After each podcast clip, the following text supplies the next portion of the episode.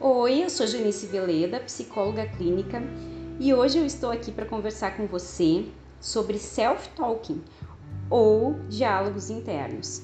Você já ouviu falar sobre isso? Então, o que são diálogos internos ou self-talking? São uma forma como nós conversamos silenciosamente com nós mesmos definem o que a gente está pensando, como é que funciona o nosso padrão mental, os nossos pensamentos. E o mais surpreendente disso tudo é que essas conversas elas estão acontecendo muitas vezes sem a gente perceber, a todo instante na nossa cabeça. Durante uma reunião com outras pessoas, quando a gente está sozinho, principalmente à noite, então aquela hora que a gente vai deitar para dormir, que a gente fica em silêncio, que parece que as nossas dores emocionais, físicas tendem a piorar. Nesse momento, esses diálogos internos são mais perceptíveis. Agora eu te pergunto: se você pudesse aumentar, aumentar o volume dessa voz que tem aí na sua cabeça, o que, que estaria acontecendo? Ela, essa voz, ela estaria te elogiando ou ela estaria criticando você, colocando você para baixo? Me conta qual é a relação que você tem com essa voz. Como você tem cuidado de você mesmo? Muitas vezes as pessoas elas não percebem essas conversas internas e o quão negativas e críticas elas podem ser porque tudo isso acontece de forma automática e a gente tem essa tendência de viver no automático. Então essas pessoas elas são como peixes que estão sempre ali dentro d'água e não têm noção nenhuma de que existe a Terra. E elas vivem naquele padrão mental, naquela vibração. Uma pessoa que teve e que tem o self-talking negativo a vida inteira, ela não está consciente que tem esses diálogos internos negativos. Essa voz interna, ela surge geralmente por algum acontecimento adverso. Por exemplo, algum aborrecimento do dia a dia faz com que essa voz ela se intensifique. A crítica a si mesmo, ela se torna mais dura até mesmo algo que você deixou de fazer, alguma coisa que você esqueceu, alguma coisa simples e banal, pode desencadear esse looping de padrão de pensamento.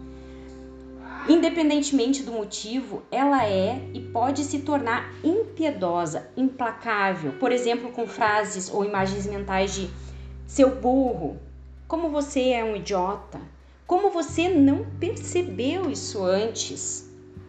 Infelizmente, Muitas vezes nós acreditamos nela e muitas vezes nós vivemos sob a tirania desses diálogos internos negativos.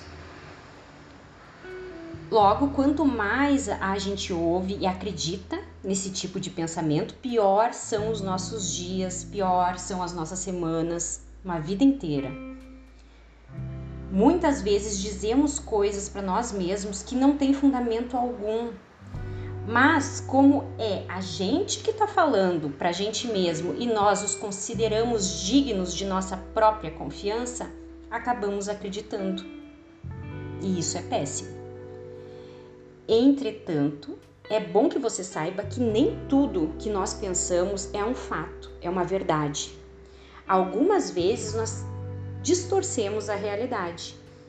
E é preciso mudar esses diálogos internos depreciativos é preciso transformar esse barulho que existe na nossa mente, cheio de ruídos, cheio de interferências, com os quais dispensamos muita energia. Certamente o que acontece é que eles nos impedem de acessar o nosso eu interno, criativo, intuitivo. Esses pensamentos limitantes que ocorrem na nossa mente dia a dia geram tristeza em nós, dúvidas, medos. E para alcançar o nosso sucesso e a nossa autorrealização, nós não podemos permitir que a dúvida e o medo façam morada dentro de nós mesmos. Por isso, precisamos silenciar essa voz rígida e intolerante. Ao ouvir a voz crítica, interrompa esse padrão. Fale para você mesmo: calma, respire fundo, o mundo ele não acabou. Seja firme, Silencie as palavras duras para pensar com leveza, para pensar com clareza. Ouça o seu diálogo interno, traga para sua mente aquela parte sua acalentadora e não crítica que pode trazer novas possibilidades. Medite por alguns minutos, respire calme e profundamente e repita para você mesmo frases como: Todo mundo tem o direito de errar, não sou só eu que erro. A próxima vez eu vou fazer diferente. Eu sou merecedora de amor, eu sou merecedora de sucesso. Se eu me esforço, eu consigo. Eu acredito no meu potencial. Nem todo dia é um dia ruim amanhã vai melhorar. Esses passos eles ajudam a interromper esse ciclo de padrão negativo, gerando maior leveza sobre os nossos pensamentos e sobre a nossa vida. Espero ter te ajudado. Aguardo você com muito carinho no nosso próximo podcast e se você tiver qualquer dúvida, entre em contato comigo pelo Insta. Um grande beijo!